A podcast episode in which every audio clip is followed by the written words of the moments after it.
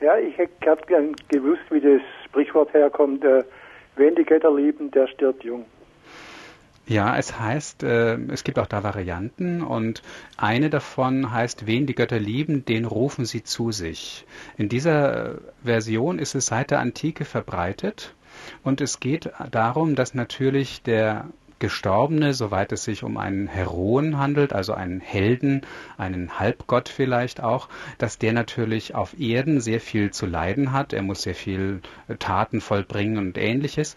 Wenn er aber dann stirbt, dann kommt er in den Olymp und kann dort mit den Göttern speisen. Eine ähnliche Vorstellung gibt es natürlich auch im germanischen, bei der germanischen Mythologie, dass der junge Held, wenn er seine Pflicht erfüllt hat, wenn er tapfer und gut aufgetreten ist, möglichst schnell zu den äh, Göttern nach Valhall kommt und mit ihnen dort tischen kann und essen und trinken. Das ist also insofern sehr, sehr weit verbreitet, schon seit sehr langer Zeit. Und so sagt man es häufig von Stars noch heute, zum Beispiel James Dean, der ja sehr jung gestorben ist. Oder man hat es auch mal bei Falco gesagt, der etwas älter war.